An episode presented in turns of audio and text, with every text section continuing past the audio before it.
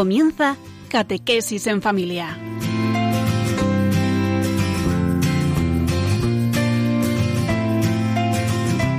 El sacerdote jesuita Diego Muñoz nos acompaña a lo largo de esta hora.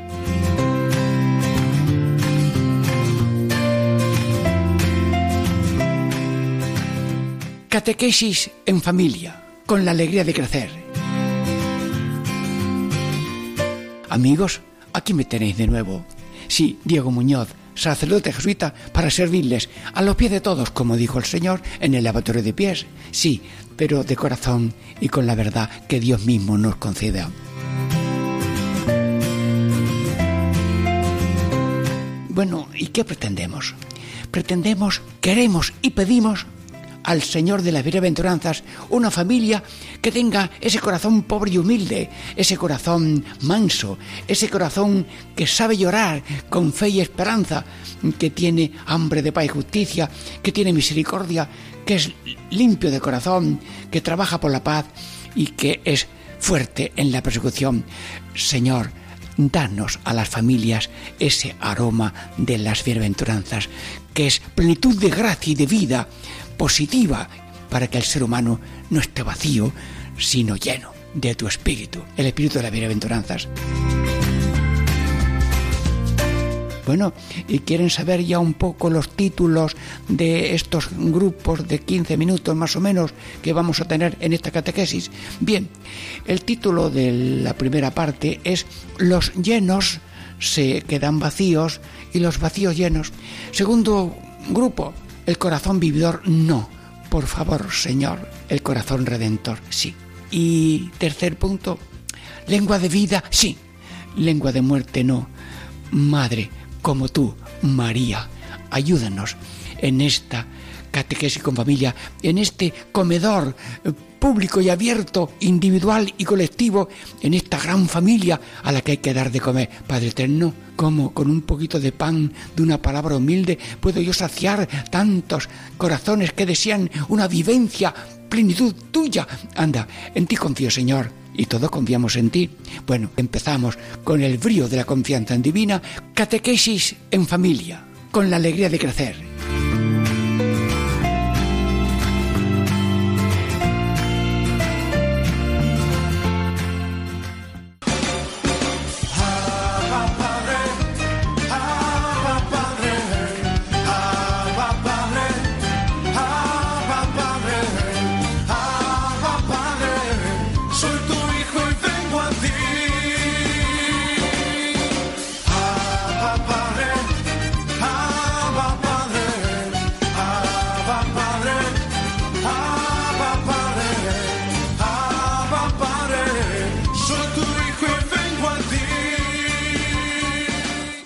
Catequesis en familia. Estamos de nuevo ya en esta primera parte de unos 15 minutos contemplando, bañándonos en ese aroma de bienaventurados los mansos porque ellos heredarán la tierra.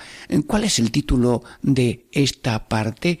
Bueno, le llamábamos así, con esas palabras que suenan a la magnífica de la Virgen, los llenos se quedan vacíos y los vacíos eh, se llenan de amor.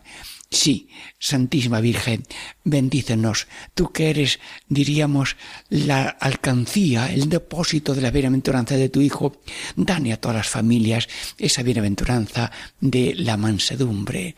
La mansedumbre es una victoria del odio con el amor. Es que hay una, una cuenta de multiplicar, a ver cómo es. Bien por mal, bien por bien por bien está bien, bien por bien está bien. Hasta los niños saben ya, se lo han aprendido. Bien por bien está bien, bien por mal está mejor. Una tabla de multiplicar pequeña, válida para pequeños y mayores. Sí, amigos, una vez en una cárcel había un hombre que había cometido algunos delitos y las viudas que había conseguido con aquellos delitos aquel hombre estaba en la cárcel y las viudas fueron al mercado. Compraron fruta fresca abundante, unos canastos y ropa brillante y nueva. Y preguntaron que querían saludar a aquel hombre. Aquel hombre, cuando vio aquellas viudas, con aquella generosidad, bondad, comprensión, como la del mismo Dios. Se echó al suelo llorando y dijo, tiene que haber Dios, porque responder con amor a mis obras, que Dios sabe cómo las pude hacer, y Dios me perdone. Amigos míos, el amor vence al odio. No juzgamos de nadie. Ya el Papa en una cárcel decía, ¿y por qué no estamos nosotros y están otros? Sí, eh, unos están fuera y otros dentro, pero todos somos pequeños y pecadores y necesitamos un perdón y una comprensión no solamente de Dios, sino también de las personas y tenemos comprensión con todo el mundo. También sucedió algo extraordinario. En una mujer tenía un hijo y tomó un caballo y se fue y lo asaltaron al muchacho, le quitaron treinta mil pesetas, monedas, y además eh, cogió el caballo, mm, fue a refugiarse a la casa de una señora, y allí el hombre contó lo que había pasado. Me he encontrado un joven, un caballo, sí, este es, lo he traído, y además tengo estos dineros que le he cogido. La madre se estaba dando cuenta que había asesinado a su hijo.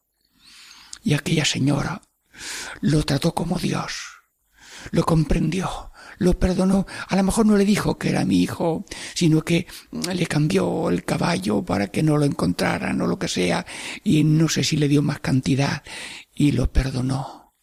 Dios mío, aún más responder con un bien. Eh, esta persona creo que es fundadora de una institución religiosa y bien lo merece porque en una cátedra de tanto amor las discípulas y seguidoras también seguirán fielmente la bienaventuranza del Señor. Bienaventurados los mansos porque ellos heredarán la tierra. Sí, pierden, pero hay que ganar la herencia eterna del amor de Dios y la vida eterna. Sí, la paciencia y la humildad es para mí lo más sencillo, la moneda que tenemos que usar más. Eh, como tengo que viajar mucho por razones de las misiones, que vamos a un sitio y luego volvemos, pues para llevar las maletas de la casa al autobús o a la Renfe, pues eh, pido un taxi. Siempre, casi sin pedir permiso, me siento en el sitio de acompañante y el taxista seguramente es nuevo porque en la ciudad hay muchos taxistas. Digo, oye, tengo que contarte una cosa, sí. ¿En qué se parece un taxista y un sacerdote. Bueno, el taxista, sin dejar de mirar la circulación, a ver cómo va la cosa, pero se queda un poco con alegría a ver ese parecido. Sí, pues te digo la verdad, amigo, yo lo digo a vosotros en esta catequesis de familia, el taxista al volante, con paciencia y humildad, espera que venga algún cliente. Pero el sacerdote en el confesionario, con paciencia y humildad, espera por si quiere venir algún penitente. Le hace gracia. Pero la gracia más grande es la que tuvo el taxista al responderme. Bueno, es caballero, a veces los hombres nos llaman caballero a las personas, a los sacerdotes, o, señor cura, o como ellos quieran llamarnos. Y usted no sabe que el taxi es un confesionario con ruedas. Mm, ahora el que abrillo la boca de admiración fui yo. Este hombre sabe muchísimo. Sí, los confesores son a veces los sacerdotes, los taxistas, porque oyen los desahogos de las personas. Hasta cuentan que una vez un hombre dijo, llévame a tal pueblo, unos 15 kilómetros. Y le iba contando que si la empresa, que si este problema y otros problemas que ahora a lo mejor ni yo los dijo, ni me lo dijeron, ni yo lo comento ahora. Pero le contó todo. Y cuando llegó al sitio dice, vuelve y al a donde estabas y allí te pago. Volvió y le siguió contando. El ser humano necesita un desahogo de sus penas y fatigas, y el otro con una paciencia y humildad. Bueno, estaba yo en Montilla mucho tiempo como misionero que iba de un sitio a otro, y recibía yo a los que venían de otros sitios a ver al patrono de los sacerdotes, San Juan de Ávila. Y el rector del seminario de Valladolid, con sus seminaristas mayores, yo les dije mientras le enseñaba la iglesia, en esta iglesia lo importante es el sagrario, sí, y miren para atrás, el confesionario. Y le conté lo del taxista. Luego en la comida me invitaron a comer, comí con ellos, y dice el rector, el señor rector, padre misionero, nos ha gustado muchísimo la comparación del taxista, paciencia y humildad. Sí, como es Dios el que te dice que te pongas a confesar. Es Dios el que le dice al otro te estoy esperando. ¿Y cuántas veces hay coincidencia y providencia de que lo que buscabas lo encuentras? Al quien buscabas lo ha encontrado para satisfacción, porque Dios tiene delicadeza infinita. Y Dios, diríamos, que acepta las condiciones que se le dan a Dios para una cosa. Bueno, mm, cuento una cosa que me contaron. Pues el padre José María Casanovas, 30 años en la India, pues conoció y dio ejercicios a la Madre Teresa de Calcuta hace mucho tiempo. Y un día le dijeron, mira, conviene que hagas un viaje a Estados Unidos, muy bien. Tienes que llevar este recado, muy bien. Y luego llega a Estados Unidos, ve a un país de eh, América del Sur y allí mm, realizas este encargo. Llegó a aquella capital de un país sudamericano y como estaba ya residiendo en la residencia de los jesuitas, le rogaron por favor, mira, tenemos varias, capellanías, mm, ¿quieres ir por favor a tal sitio a tener la Santa Misa? Muy bien. Y allí había una persona que pidió confesión, bueno, como los sacerdotes van un poco antes de la misa por si hay que confesar a alguien, aquella persona le dice al sacerdote, yo le he dicho al Señor que quiero confesarme, pero con el padre Casanova. Y es usted. Dios mío, qué delicadeza ha tenido el Señor, que le han puesto hasta esta condición y, y, Dios ha hecho una historia de unos acontecimientos que había que hacer para que esa persona tuviera el detalle de confesarse con aquella persona que estaba esperando. Y el Padre le atendió con toda devoción. Dios tiene humildad, tiene paciencia, eh, toma los retos que se le pongan y nosotros también queremos, como familia cristiana, familia del mundo entero, tener paciencia y humildad. Humildad y caridad, humildad y caridad. Bueno, yo tengo ya para el andar cristiano, eh, tengo una coplilla. Humildad y caridad y termina con dad, dad, dad, humildad, caridad, dad, dad. Es que las dos palabras terminan con dad. Pues hacemos música y canto y alegría de cualquier gesto, de cualquier palabra. La cosa es llenarse de alegría de las bienaventuranzas, la mansedumbre, la mansedumbre como la del Señor. Sí, también cuenta la historia sagrada que una madre tenía siete hijos y como creían en la resurrección pues los querían matar y, no renegaban y la madre les animaba, hijo mío, eh, tú sigue adelante, que te espera una resurrección y una gracia divina y los niños iban entregando la, la vida porque creían en la resurrección y no renunciaron a su fe aunque o entregaron su vida bueno, y ahora me voy yo buscando por ahí gente a ver que tenga esta bienaventuranza. Bueno, me encuentro en cada casa montañas, montañas de paciencia. A un mal responder con un bien, a un insulto eh, con un beso, mm, sí, a una palabra alta, una palabra más sencilla. Pues había un hombre un poco alcohólico que cuando la madre le gritaba, el niño también gritaba. Y como la madre gritaba, también el hijo gritaba. Y un día ya el hijo oh, se convirtió y quiso renunciar al vino y a los gritos de la madre el hijo se cayó y no respondió. También la madre bajó de tono y se hizo la paz, la humildad, la mansedumbre, el llevar las cargas unos de otros. Si hay que hablar, se habla, si hay que corregir, se corrige, pero no desde el golpe del odio con mensaje, sin un mensaje, sin el golpe del odio, sin la pedrada del odio. Mm, bueno, lo dice la escritura, mm, el que odia a su hermano es un asesino. Sí, es algo mm, que da mm, como miedo decirlo y publicarlo, porque la palabra odio casi cuesta trabajo decirla. Ustedes perdonen, pero como estoy mm, arrancando hierbas del huerto de mi corazón y del huerto de los demás, yo tengo que pronunciar la palabra divina y la palabra divina trae vida. El que odia a su hermano es un asesino. Bueno, eh, ustedes están acostumbrados a, a películas fuertes. Yo no sé si esta película es un poco fuerte, pero si alguien viene a matarme y me va a disparar, mm, yo antes que llegue le disparo con odio. ¿Quién es el, el asesino? El primer asesino soy yo. Por favor, que no podemos ni odiar al que me odia ni al que viene a hacerme daño. Y si hay que defenderse, se defiende uno, pero no hacer más daño del que sea conveniente para defenderse y no hacer un daño muy grande por una cosa pequeña que me van a hacer.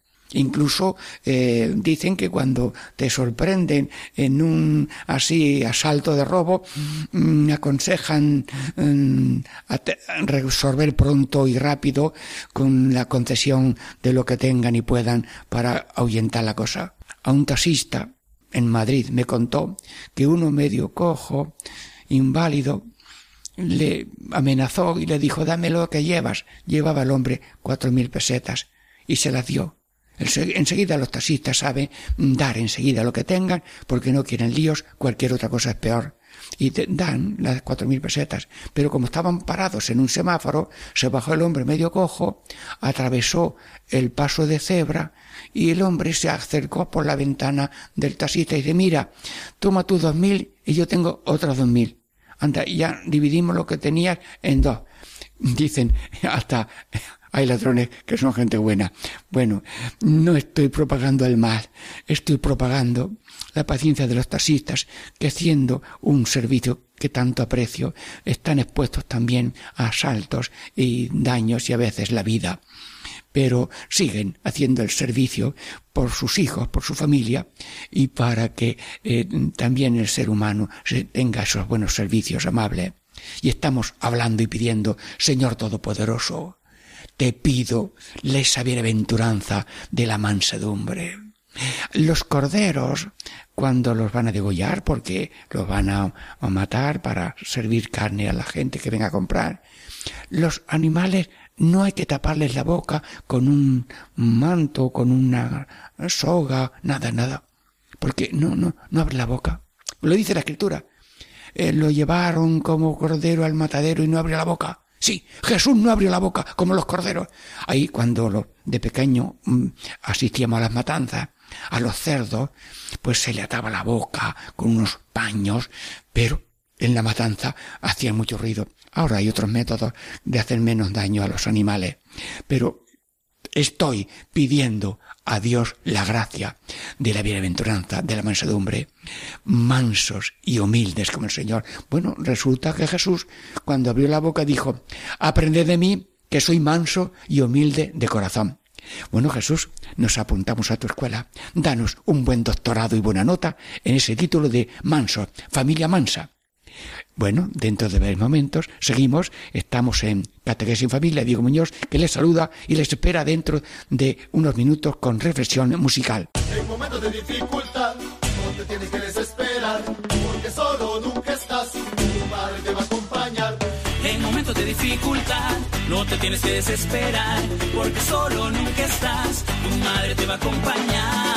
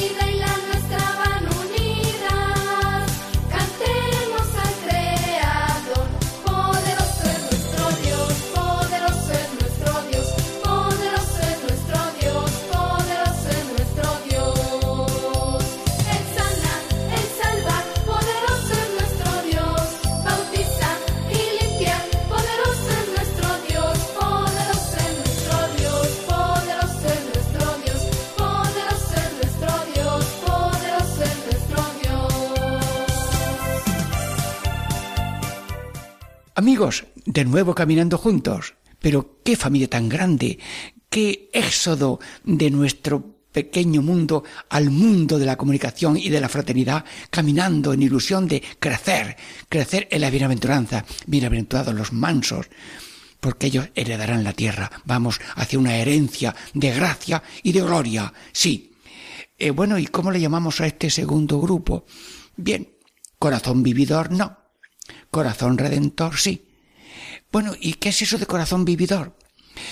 Pues el programa de un corazón vividor, pues casi se limita a cuatro o cinco cosas. Comer, beber, disfrutar, olvidarse de los demás y no Mm, rezar nunca, Señor, Señor, mm, te pido, Dios Todopoderoso, que todo el que sufre algo, que tenga pan y comida y vestido, pero que no solamente de pan vive el hombre, sino de esa alegría, de la gracia y de la fraternidad y de la esperanza y fe, esperanza y caridad.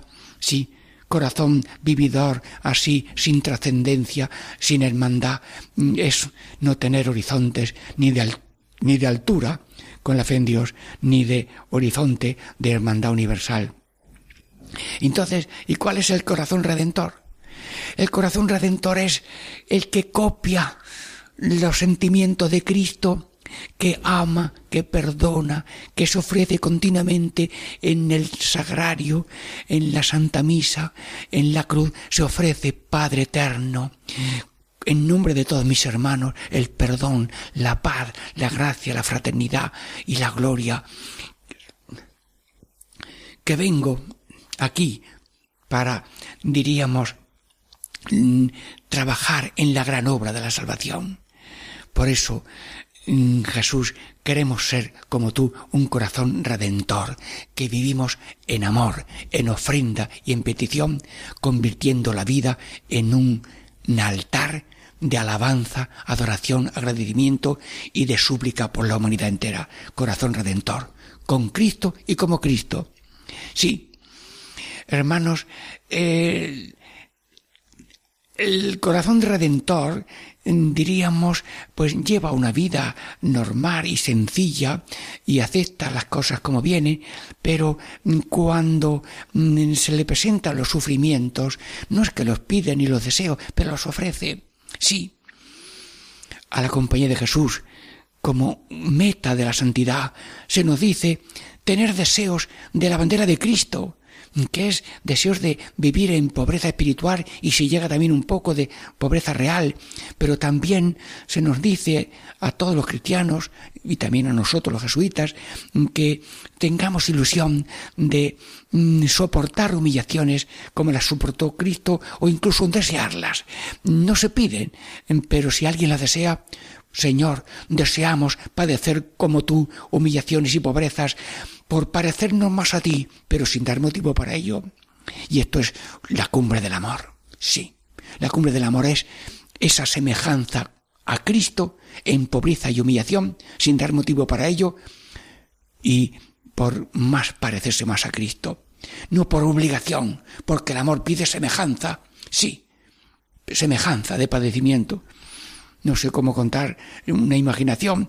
Va uno con su madre eh, por ya cerca del pueblo, está lloviendo, llega un coche y mm, dice, niño, eh, tú montate en mi coche que mamá aguanta más. Y dice la madre, mm, dice el niño, no, no, yo me quedo con mi madre eh, que va aunque esté lloviendo. Y llega otro y dice, señora, eh, usted en el coche que el niño se espabila muy bien con la lluvia. Y la madre dice, no, no, sigue, que yo me quedo con mi niño. Hermanos, la semejanza crea humildad, crea, mm, el amor crea semejanza y igualdad. Y por tanto, nosotros, si amamos a Cristo, no es que pidamos mm, cruces como las que Él sufrió, pero si llegan las sufrimos y si las pedimos por gracia de Dios, mm, pedimos algo maravilloso. Pero eso es una gracia de Dios, tener ese deseo de semejarse a Cristo en pobreza y humillación. Y aunque no llegara nunca a la pobreza, por lo menos desearla.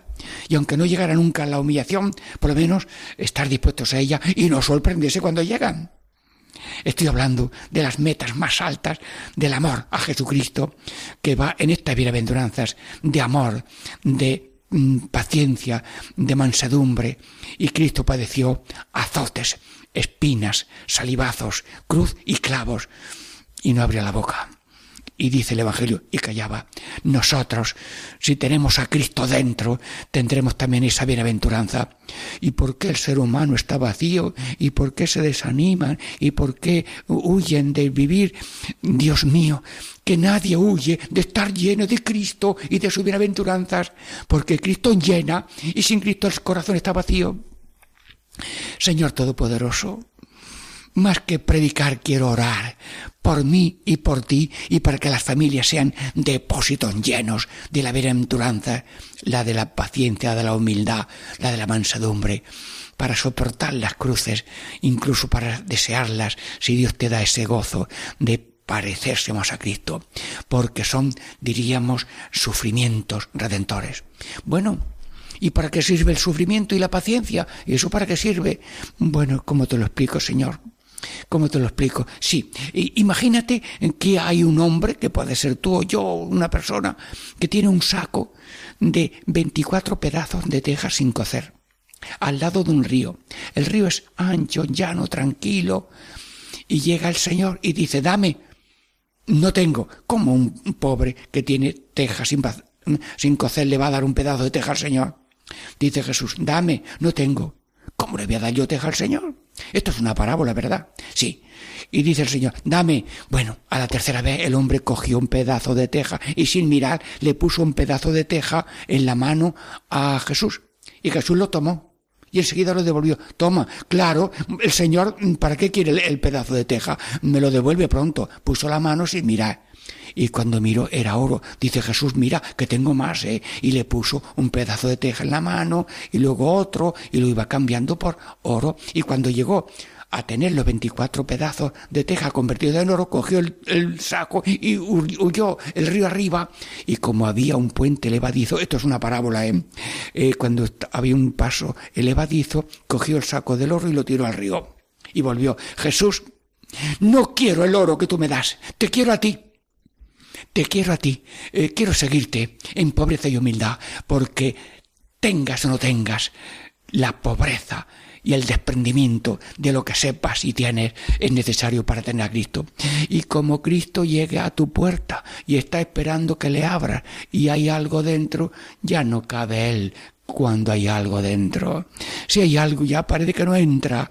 Y si le decimos entra y barre tú cualquier basura pequeña que no sea en línea de las bienaventuranzas, pobreza y mansedumbre. Sí, la vida ofrecida al Señor es oro de salvación. La chatarra de la vida en las manos del Señor es oro de salvación. Alguno quiere parecer, quiere aprenderse este estribillo, sí. La chatarra de la vida es los sufrimientos, el dolor de muelas, ay que me da un golpe y me duele todavía un poco. La chatarra de la vida en la mano del Señor es oro de salvación. Sí, Jesús, tú eres esperanza para convertir la lágrima en perla y el barro en oro y el sufrimiento en amor. ¡Uy, qué conversión tan grande! Si hubiera un convertidor en que va cambiando, diríamos, el, el barro en oro, ah, enseguida iríamos, Señor, tú eres el convertidor de nuestra pequeñez en grandeza, de nuestra miseria en grandeza, de nuestro vacío en plenitud, plenitud de ser imagen plena de Cristo. Familias. Extiendo mis manos hacia cada familia, como se hace sobre el pan y el vino. Señor, transforma estas familias en paz y gracia y benignidad. Sí, ah, dice el concilio quince veces, aprendan los fieles a ofrecerse a sí mismos con Cristo en el altar por la salvación del mundo, porque las penas, las fatigas, las obras más sencillas, todo hecho con amor, son obras de Cristo que unidas a Cristo tienen valor redentor y por eso ofrezcan su vida continuamente al Señor. Y voy a contar que un chico muy animoso, le jugaba, quería jugar la quiniela de los fútbol, y llega, mamá, tengo hoy los 14 aciertos. ¡Ay, qué alegría! Mira, cómo me toca una cantidad buena. Pero niño, ¿Tú le has puesto el sello y lo has pagado? ¡Ay! No. Bueno, pues entonces, si tienes 14 aciertos y no le has puesto el sello, pues te has quedado nada. Bueno, la vida vale, porque es Cristo el que la hace en cada uno. Pero si además de que lo hace Cristo, somos conscientes de que la hacemos, Señor, hoy todo por ti, entonces diríamos todo queda convertido en obra del Señor. Y si yo no soy yo, es Cristo en mí, mi vida está llena. Y si yo no soy Cristo, no lo puedo llenar el hueco con otra cosa, por mucha cosa que tengan. Por eso, una vez más, Elevo mis ojos a Dios y por mí y por ti, Señor, no quiero a nadie vacío, no quiero a nadie vacío, un corazón solamente vividor, danos un corazón redentor que hace lo que puede para sobrevivir, incluso si consigue algo para compartir con los demás. Y además, y si tiene una situación un poco penosa, sabe convertirla en oro de salvación, porque lo ofrece con Cristo al Padre por la salvación del mundo, que así lo hizo Cristo en toda su vida, viviendo tan pobre como nació y mucho más pobre como murió. Sí, Santísima Virgen, estamos animando a la gente a vivir una vida densa, sí, también os cuento una cosa muy sencilla, que había un jesuita sabio, bueno, todos dicen que son sabios y santos, ¿de acuerdo? Pero esto es un, un poco de humor. Un jesuita santo que tenía un colegio y necesitaba una máquina para sacar agua mm, para el colegio. Y otro jesuita muy listo sabía hacer las máquinas para sacar agua y les dijo al jesuita sabio, santo, mira, tú le das a estas teclas y verás cómo tiene el colegio agua. Muy bien, cogió su bicicleta y se fue al otro puesto misional. Y le llaman el santo al sabio, tu máquina es muy bonita, pero esto no da agua. ¿Sí? A ver, ¿qué ha pasado? Volvió con su bicicleta por terrenos de, de eh, arena. A ver, dale delante de mí a las teclas que yo te dije. Y el santo, muy santo, le dio a las teclas. Ve, esto no da agua. Y dice el sabio, pero hombre, si no has enchufado la electricidad de la máquina, ¿cómo va a haber agua? Bueno, este pequeño humor quiere decir que tenemos que estar conectados conectados. Si las máquinas no las conectan, no funciona la máquina, si esto no enchufa, no, eh, no tiene luz eléctrica, Señor, queremos estar conectados contigo para que tu vida de mansedumbre, de pobreza, de ilusión, de deseo de salvación universal también esté en nosotros y que nadie se sienta vacío. Y cuento estas comparaciones para que todo el mundo se anima, se anime a vivir en Cristo, con Cristo y como Cristo, y que sea una vida llena. Sí, porque por mucho que llenemos el corazón de cosas, el corazón no se, no se satisface. Sí. Bien, y no sé si habrá por ahí alguna otra comparación. Te digo la verdad. Te digo la verdad. El mundo está dividido en dos. Sí, sí, ya sé yo que tú lo sabes que está dividido en dos. El norte y el sur, ¿de acuerdo? Ricos y pobres eh, también, también. Eh, hombres y mujeres eh, también está claro el mundo se divide en crucificados y crucificadores. Bueno, y ahí no sabemos, Señor, ¿en qué sitio estoy? ¿En el de crucificadores, mansos y humildes? ¿En crucificados? mansos y humildes, o crucificadores que no hacen sino fastidiar y hacer santos a los demás sin ser ellos santos. Señor, yo te pido que nos apuntemos de corazón a ser crucificados. No hay mayor alegría que vivir crucificados porque la alegría de hacer daño a otros es una alegría terrorista y son alegrías falsas y malas, hacer daño. Y por tanto necesito, Señor, un corazón como el tuyo. Aprende de mí que soy manso y humilde de corazón. Señor Jesús, bendito seas, que eres modelo, que eres maestro y vas delante y dice, toma tu cruz y sígueme. Y di cada día como yo en la cruz, todo está cumplido. Jesús, pues eh, termino yo esta segunda parte de catequesis en familia, pero pidiéndote de nuevo esa plenitud de ser un corazón semejante como el tuyo, manso y humilde de corazón. Bueno, hemos terminado esta segunda parte. Eh, catequesis en familia, Diego Muñoz les saluda de nuevo. Ahora descanso y reflexión musical para pasar luego después a otra tercera parte.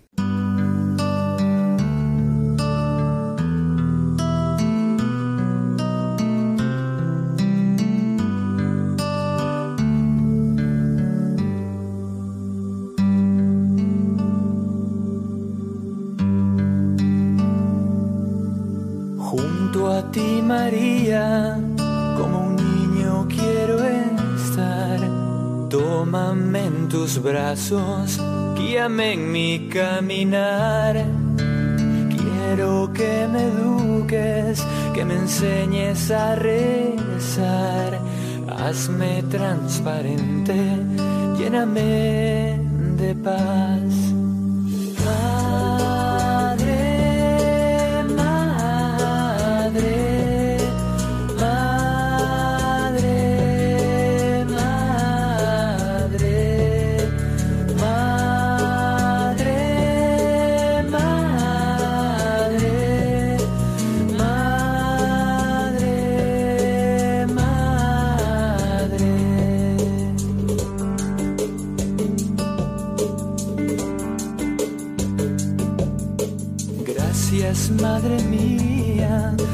Llevarnos a Jesús. Haznos más humildes, tan sencillos como tú. Gracias, Madre mía, por abrir tu corazón, porque nos congregas y nos das tu amor.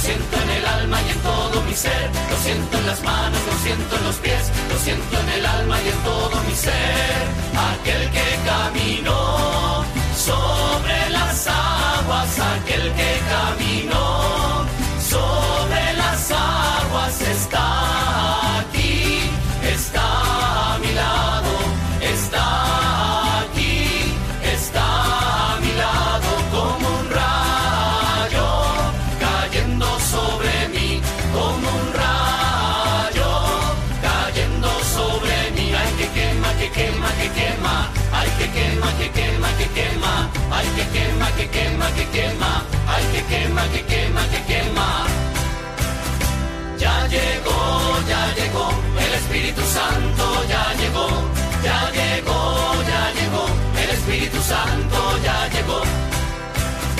Amigos hermanos, catequesis en familia. Diego Muñoz con ustedes, sí, con vosotros, con cada uno, pero una familia tan grande en toda la geografía, España y tal vez en otros sitios y luego por Poscad. Señor, con cada uno tú estás. Y yo quiero estar también como un transmisor de paz y alegría en estos programas Catequesis en Familia. Ya la tercera parte, un poco más corta. Sí, eh, ¿cómo le llamamos a esta tercera parte de la Catequesis en Familia? Sí, hoy estamos como fondo, bienaventurados los mansos, porque ellos heredarán la tierra. Sí, lengua de vida, sí. Lengua de muerte, no. Como tú, María, Santísima Virgen. Tú eres la lengua santa, la lengua pura, la lengua callada, la, la lengua ma maestra. Enséñanos a usar la lengua. Sí, porque hay lengua vacía y lengua muerta y lengua viva. Lengua de vida y lengua de muerte. Lengua de muerte. ¿Verdad que por la lengua se retrata el corazón?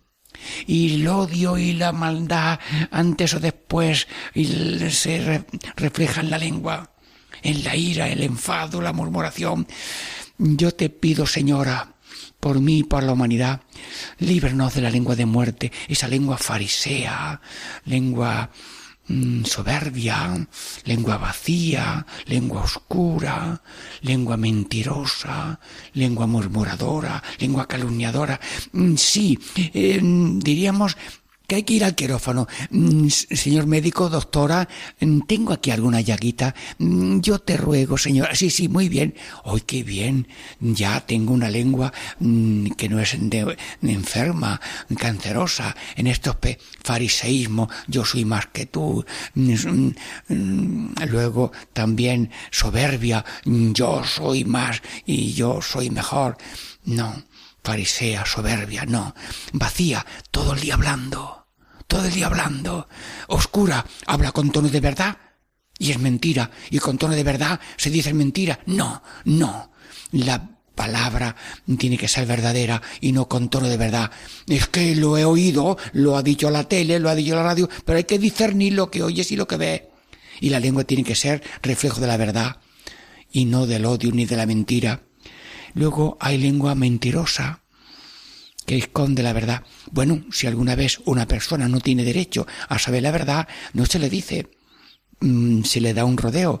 Esto se llama restricción mental. Normalmente vivimos de verdad y hablamos la verdad. Sí. Luego mm, también tenemos la murmuración. E, es que es verdad. Bueno, lo que no quieras para ti tampoco para el otro. Y el otro tiene de ello una fama y que no se le descubra cualquier defecto o caída que tenga.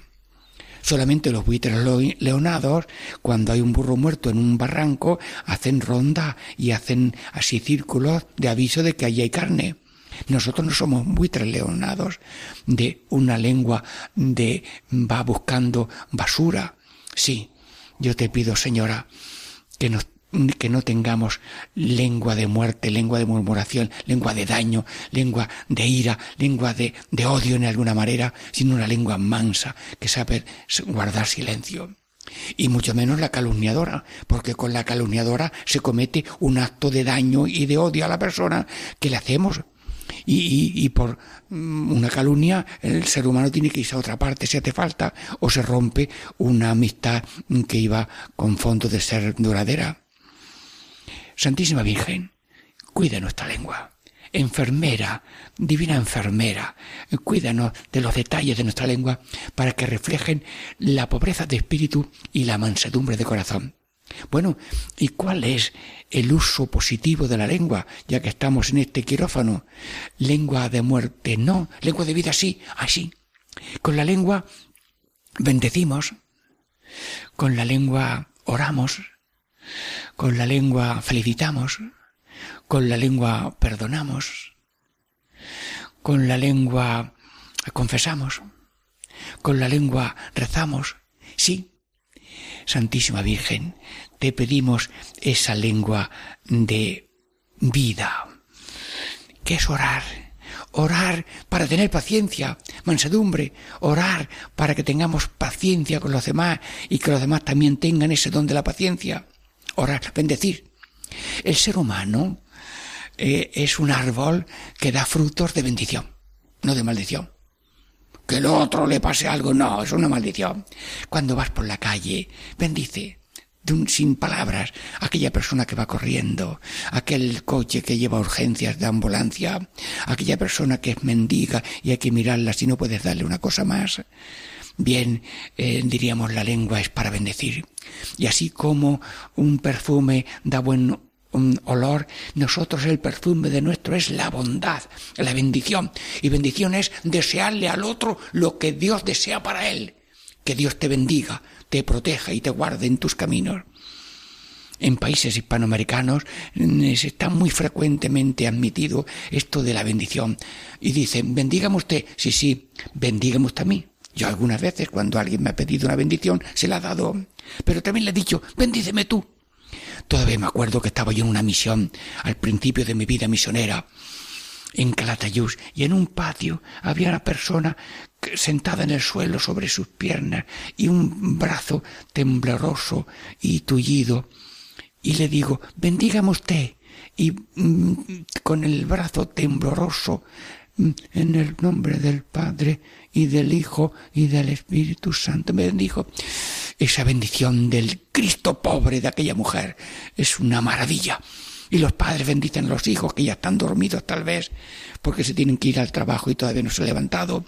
Y bendices a la mujer antes de encontrártela y ya darle un saludo cariñoso. Bendecir, sí. Maldecir no, porque maldecir es un corazón que tiene trilita de soberbia y no tiene la mansedumbre que estamos pidiendo para la familia, catequesis en familia, familias pobres y humildes de corazón y mansas que heredan la tierra la gracia y la gloria. Sí.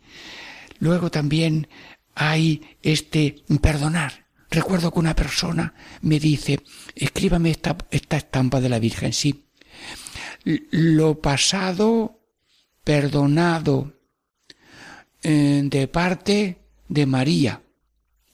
Pero hay que poner algo más. No, no, no. Lo meto en un sobre y ya sabe. Por carta envió un perdón. Qué bonito es un corazón manso y humilde que perdona, como Dios. Perdónalos porque no saben lo que hacen. Perdonar, felicitar. Sí, sí, sí. Estaba yo en una, en una fiesta de San Juan Bautista en Valdepeñas de Jaén y estábamos tomando alguna bebida después de la misa y estaban allí lejos nombrando a una reina infantil de las fiestas y una señora me dijo, ¿verdad usted, padre misionero, que mi niña tenía que haber sido la reina? O digo, yo no entiendo mucho de eso, pero su niña es muy bonita. Ahora, es más bonito alegrarse de que al otro le ha tocado una lotería sencilla y bonita. Bueno, eh, las madres quieren para su hijo lo mejor, pero felicitar. Y todo alguien gana un premio, te felicito Antonio, te felicito Luisa, sí, felicitar, la lengua es muy bonita para felicitar. Orar, bendecir, perdonar, felicitar. Bueno, mm, también mm, la lengua sirve mm, para confesar.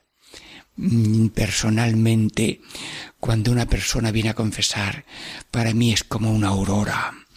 La boca de una persona confesándose es más bonita que un real de la feria en Sevilla, que dicen que tiene 200.000 bombillas. Yo no estoy allí, nunca lo habré visto por televisión.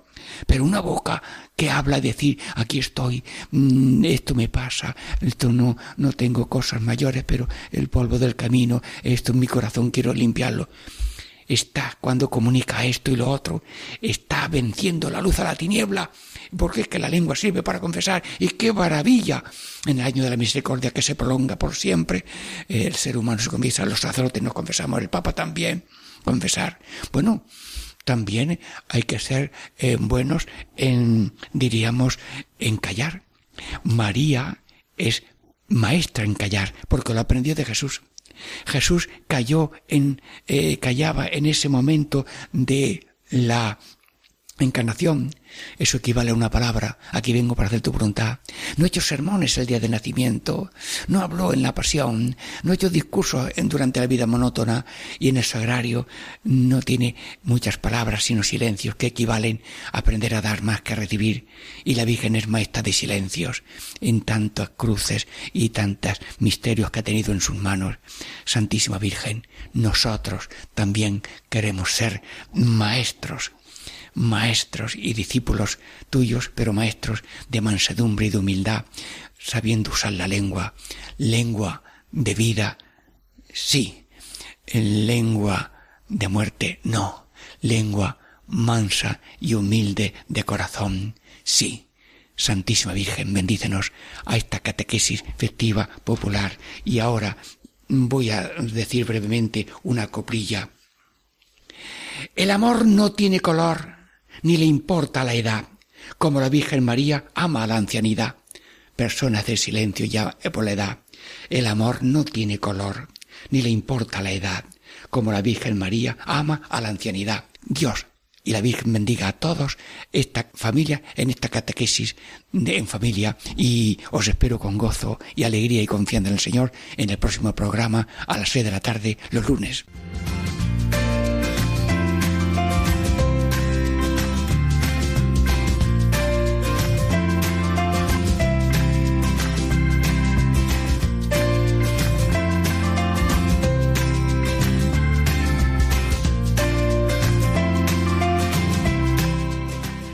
Y así concluye Catequesis en Familia con el Padre Diego Muñoz.